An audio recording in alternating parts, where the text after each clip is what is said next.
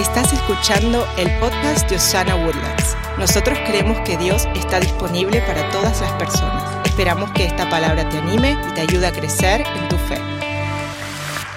Hoy estamos continuando nuestra serie que se llama Metas de Conexión. Hablamos la semana pasada de una de las conexiones más importantes en la vida del ser humano y esa es la conexión con Dios. Si usted se perdió ese mensaje, yo quiero animarlo a que vaya y lo busque. Está en todas las plataformas donde usted puede escuchar mensajes, en Apple, está en SoundCloud, está en uh, uh, Spotify, en YouTube, en todos esos lugares.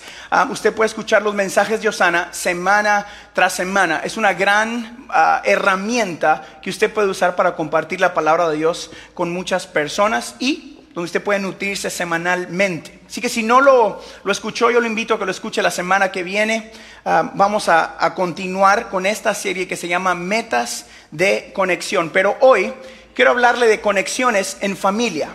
¿Cuántos creen que Dios les dio su familia como un regalo? Yo estoy tan agradecido por mi familia. Um, estoy tan agradecido por, por, mi esposa, mis hijos, por eh, mi suegra y también por mi suegro.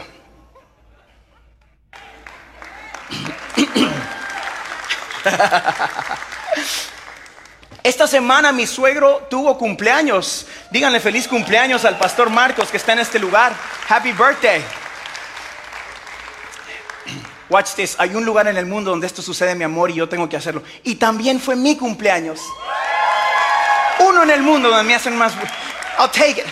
Um, esta semana fue mi cumpleaños. Cumplí 30 y algo años. Y entonces me di cuenta eh, de que en las mañanas ahora me despierto y me están empezando a doler cosas que no deberían de dolerme. ¿Alguien más le pasa eso? Me pongo de bajo mis pies en la cama y me duelen cosas que jamás me habían dolido en el, o sea, me duelen hasta las orejas.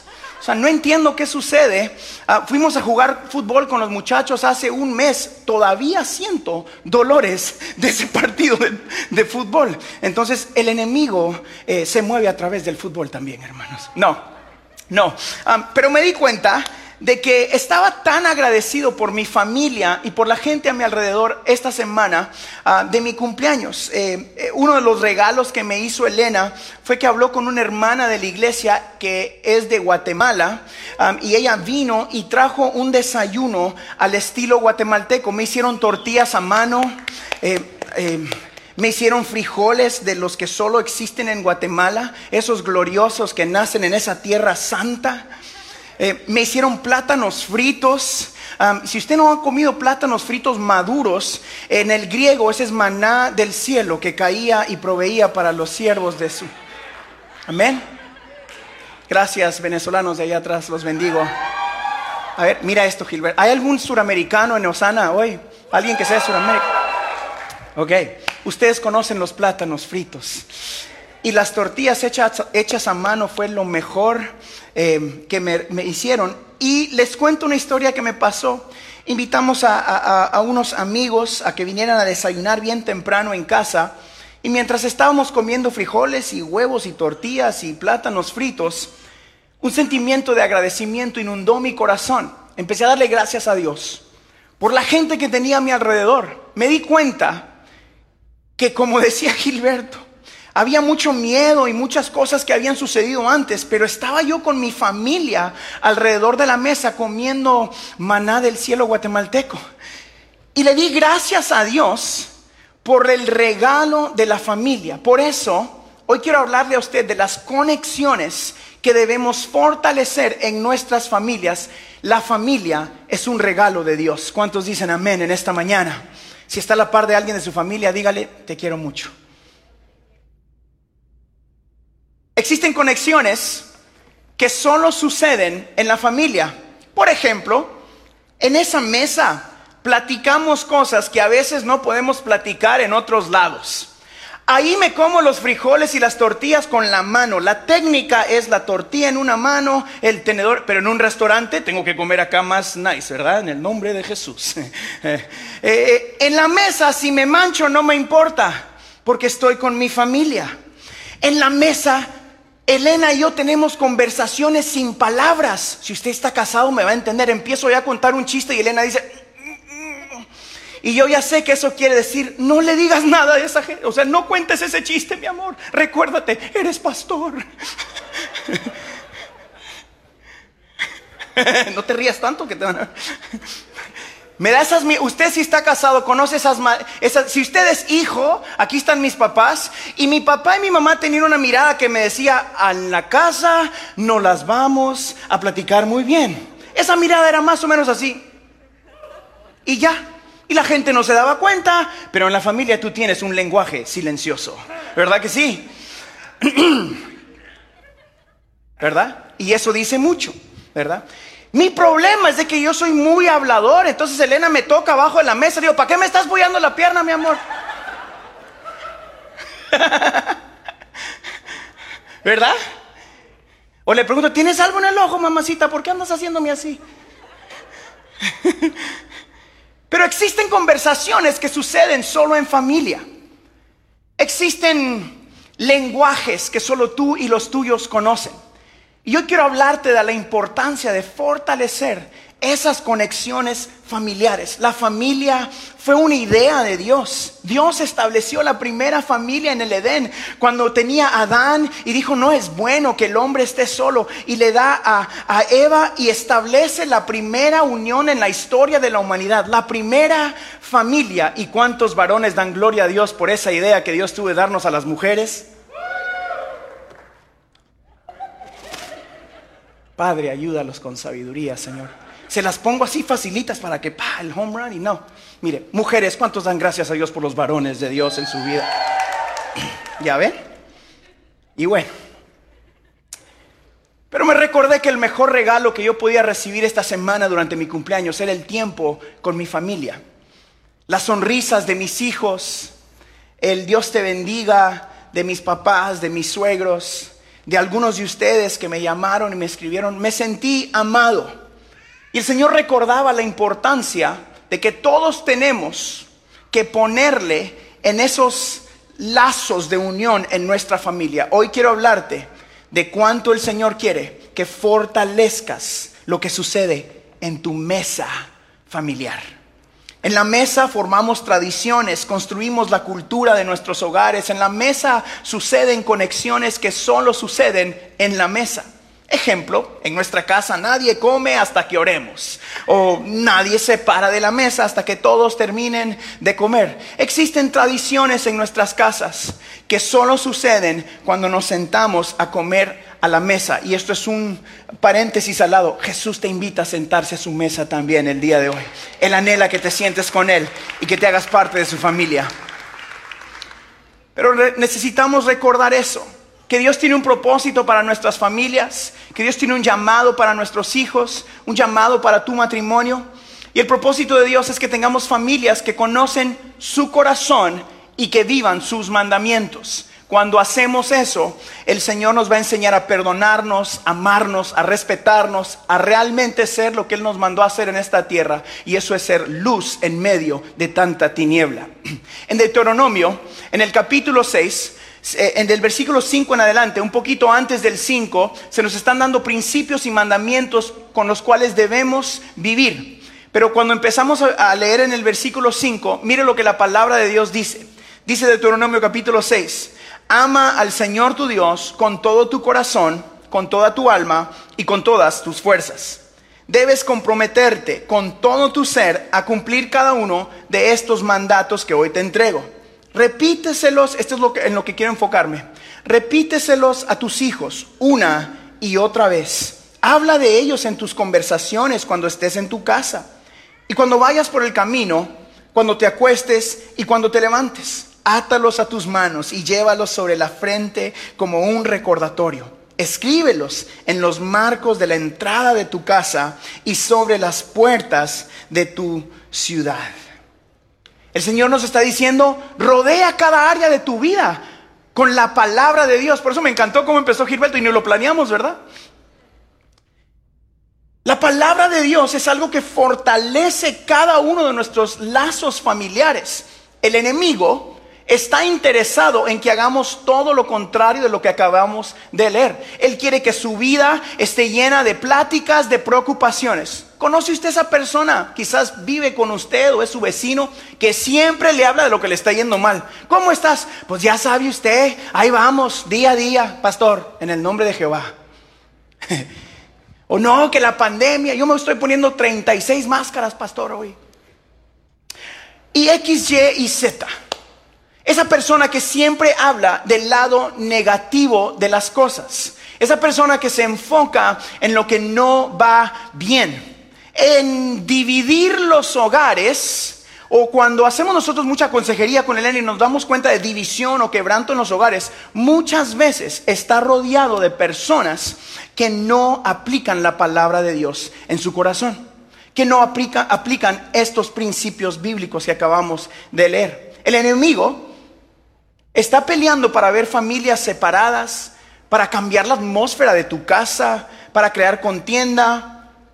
Él entiende de que si tú y yo fortalecemos la familia, la casa, vamos a empezar a vivir principios de Dios y a caminar en nuestras iglesias con principios de Dios, afectar nuestras ciudades, afectar nuestra nación, afectar nuestro ah, continente con la palabra de Dios. Una de las primeras cosas que necesitamos hacer en nuestra vida es fortalecer la cantidad de palabra de Dios que vivimos en nuestra vida. Tercera de Juan dice esto, mire, nada me produce más alegría que oír que mis hijos practican la verdad. Yo no sé usted, pero yo hace unas semanas, eh, hace tres semanas, mi hija Cristal, la grande, cantó por primera vez en el servicio de inglés acá al lado, en el otro auditorio. Y yo estaba ahí y yo no sabía ni qué estaba diciendo, ni qué, porque mi mente se imaginaba esa niña chiquitita llena de pecas que Elena y yo tuvimos hace 13, 14 años allí. Y, yo decía, ¿qué pasó? Yo me la acabo de tener así. Y ahora estaba adorando a Dios.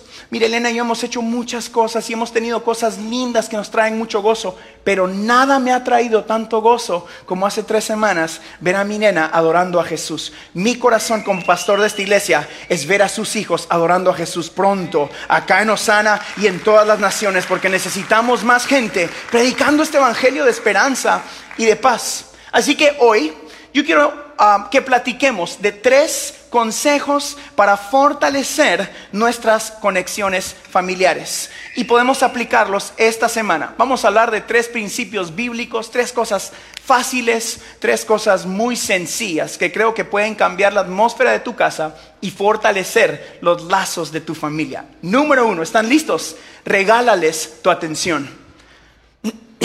Regálale a tu familia tu atención.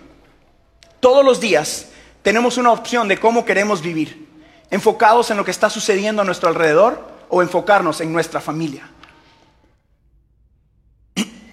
Yo leí un estudio esta semana um, y les voy a platicar un poquito, pero mi mente ha estado explotada de los resultados de lo que, de lo que aprendí con ese estudio el día de hoy.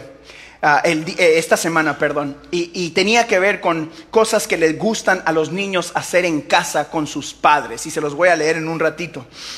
pero quiero empezar leyéndoles el capítulo 9 de Eclesiastés. Mire esto, esto es una de las primeras maneras de las personas a quien usted le necesita regalar su atención. Empezamos con nuestras esposas para los que están casados. Eclesiastés 9 dice esto, goza de la vida con la mujer amada cada día de la vida sin sentido que Dios te ha dado en este mundo. Cada uno de tus absurdos días. Esto es lo que te ha tocado de todos tus afanes en este mundo. Míreme acá, yo leí esto y dije, mi vida sin sentido. ¿Qué quiere decir esto? O la palabra absurdo me pegó un poquito durito, ¿no? Yo siento que mi vida tiene mucho sentido, siento que tengo planes que cumplir. Y me metí a una de esas librerías bíblicas donde te explican palabras en griego y me perdí como por una hora entendiendo este versículo. Y aquí les va, versión Harold Guerra. Todo lo que no tiene valor eterno es absurdo y sin sentido. Todo lo que no tiene valor eterno, Dios te dice, enfócate en este regalo que te he dado, que tiene un valor eterno, que es tu relación con la mujer amada. Algunos de ustedes necesitan regresar a, asegurarse que están gozando de la vida con la gente que tienen a su alrededor. Regálele su atención a su esposo, a su esposa, a sus hijos. Enfóquese en que ellos puedan verlo a los ojos. Cuando amas a tu esposa o a tu esposo, esto crea estabilidad en la casa. Otra versión de este versículo dice, esta mujer o esta relación es tu recompensa, es una recompensa. sea agradecido cada día con la gente que tiene a su alrededor. Todos los días nosotros tenemos una opción. O voy a vivir ese día con gozo, dándole gracias a Dios, o voy a vivir ese día enfocándome en todo lo que me hace falta. Yo quiero que usted y yo, como familia de Osana Woodlands, mañana nos despertemos diciendo, gracias Señor por tu misericordia, por tu gracia, por tu perdón, y que usted se goce con la pareja o las personas que Dios ha puesto en su vida. ¿Cuántos dan gracias a Dios por esa gente en su vida el día de hoy? El Salmo 127, mire por qué nos tenemos que gozar por nuestros hijos también, por la gente que está a nuestro alrededor. Dice, los hijos son un regalo del Señor, son una recompensa de su parte. Yo escribí en mis notas, espero que le ayude, es, los regalos son para disfrutarlos y cuidarlos.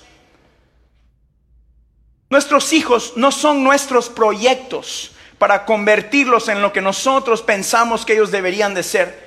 Creo que muchos cometemos ese error en preocuparnos ah, o en convertir en nuestros hijos en un proyecto de vida. Dicen, todo lo que yo no logré, quiero que Él logre. Y nos olvidamos de preguntar, Señor, ¿cuál es tu propósito para este siervo y sierva de Dios en esta vida?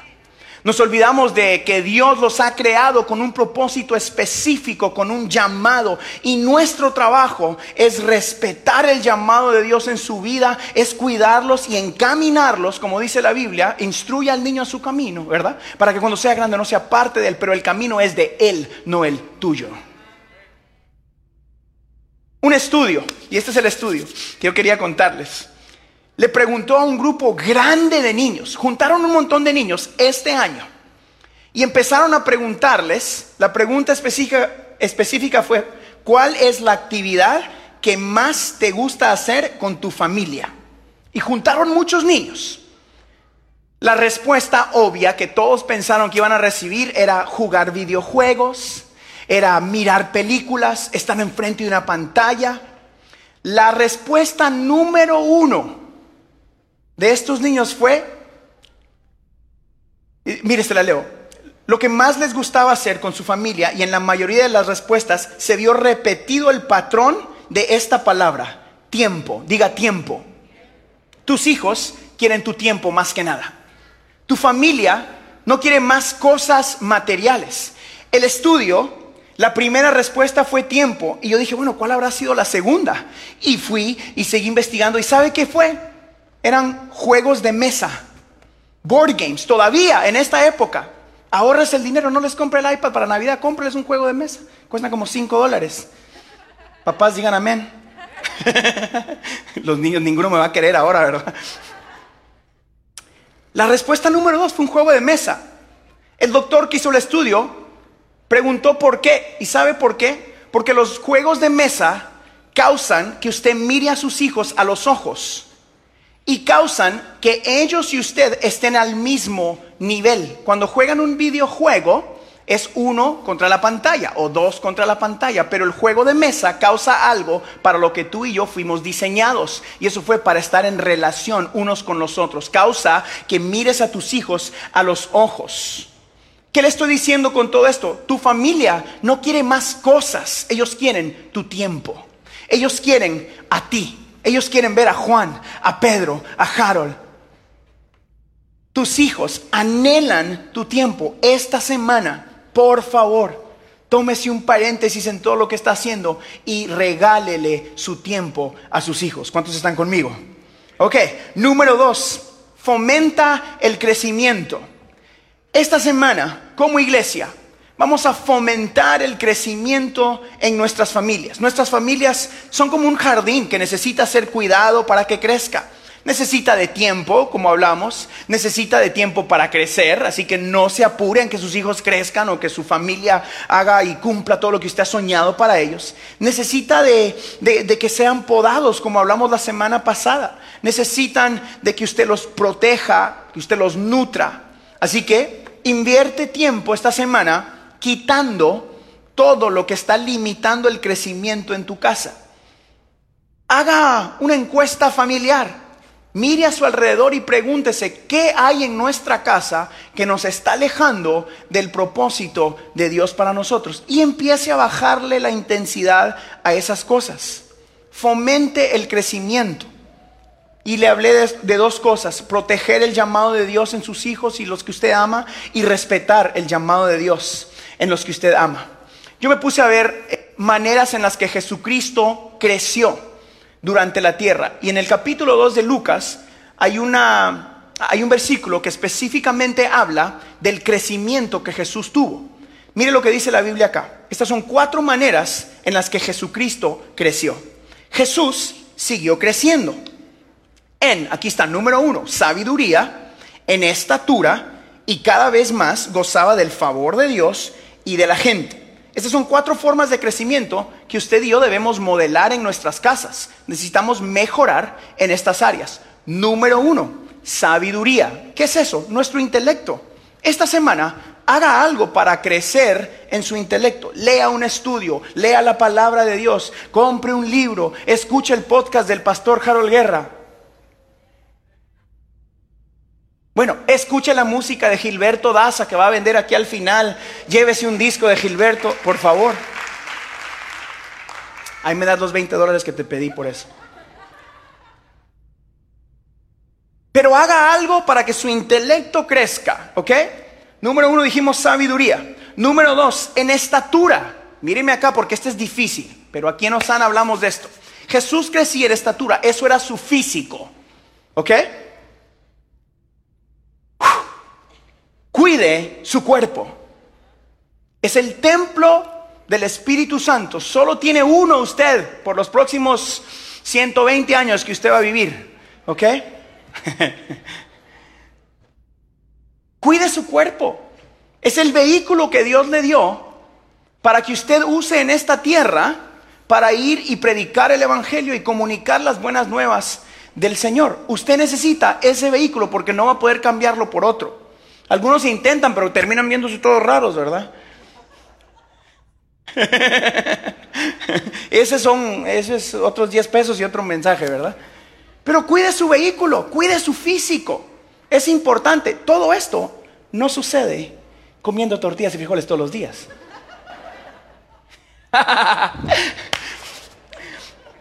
cuide su cuerpo. Estamos. En Osana cuidamos nuestro cuerpo, ¿verdad? Amén. Dese un aplauso a usted que va a comer bien, va a ser saludable, va a ir al gimnasio. No necesita, cuide su cuerpo. ¿Qué? Dijimos, número uno, sabiduría. Número dos, estatura o físico. Número tres, que yo creo que es una de las más importantes. Jesús crecía en el favor de Dios. ¿Qué quiere decir eso? Su espiritualidad. Jesucristo crecía con favor de Dios. Para usted y para mí, eso es nuestra conexión con Dios. Necesitamos crecer en nuestra espiritualidad. Necesitamos rodearnos de la gente correcta. Le doy un consejo. Yo hacía esto cuando me casé con Elena. Eh, yo, buscaba quién era el que más podía, quién era el que más hablaba, de qué estaban hablando y me convertí en una esponja de esa gente a mi alrededor. Yo no me imaginaba que iba a terminar pastoreando una iglesia. Yo quería cantar así bonito como Gilberto y decir, ¿quién di? Yo nada, yo andaba medio escribiendo, yo, yo andaba escribiendo cancioncitas de dos líneas, ¿verdad? ¿Se acuerda? Me apasionas, empezaba yo que tu presencia llene todo este. Eran tres linitas. y entonces empezaba a escuchar gente que escribía bien y bonito. Decía, ay, yo quiero hacer eso, yo quiero hacer eso. Empezaba a crecer en esa área de mi vida. Usted también. Rodéese de gente que le va a ayudar a crecer en su espiritualidad. Y quite gente con cuidado y sabiduría que lo aleja de crecer en el favor con Dios. Número uno, dijimos, sabiduría. Número dos, físico o estatura. Número tres, favor de Dios. Y esta es la cuatro, que es muy importante, favor con la gente. Esas son sus relaciones con las personas. Tenga amigos, sea amigo de la gente, sea amable esta semana. Pregúntele a la gente cómo se llama, por favor. Apréndase su nombre, yo estoy mejorando en eso. Vamos a crecer en nuestras relaciones con las personas. Y número tres, para cerrar este mensaje, protege esta semana tu casa. Escriba eso, protege tu casa. Eclesiastés dice esto también en el capítulo 4. Es mejor ser dos que uno, porque ambos pueden ayudarse mutuamente a lograr el éxito. Mucha gente, eh, y yo, he usado esto para hablamos del matrimonio o de las parejas, y ese es el versículo que nosotros los pastores usamos para eso. Pero creo que aplica aquí también. Cuando nos ayudamos en familia, también podemos llegar a lograr el éxito. Podemos llegar a cumplir el llamado de Dios para nuestra vida. Cuando trabajamos en equipo, somos más eficientes. Ese estudio del que le estaba platicando, al final, decía de que su familia, sus seres queridos, no se van a acordar de mucho de lo que usted dice, pero sí se van a acordar de cómo los hiciste sentir.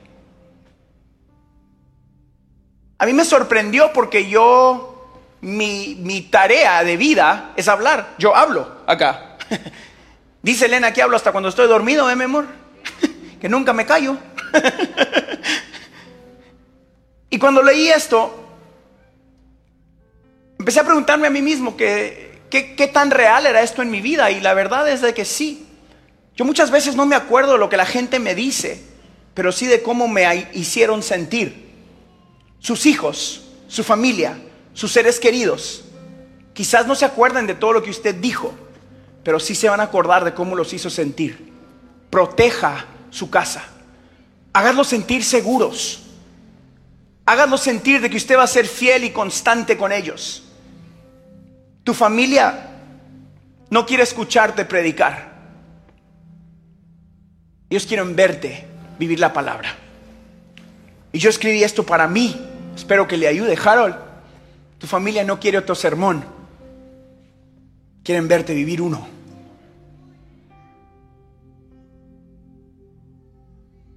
Por eso, yo acá no le predico todo lo malo que usted hace. ¿Sabe por qué? Porque usted ya sabe. Por eso aquí yo no me enfoco en lo que no hay que hacer. Me enfoco en lo que sí hay que hacer. Por eso acá en Osana, mi corazón es de que usted se ría. De que usted mire al cielo y sienta esperanza. Que usted escuche palabra y sienta convicción que lo lleve al arrepentimiento. Por eso en Osana queremos que usted se sienta en familia. Damas y caballeros, nuestro corazón es de que cada uno de nosotros que esté en este lugar entienda que sin Jesús no podemos vivir, pero con Él tenemos esperanza.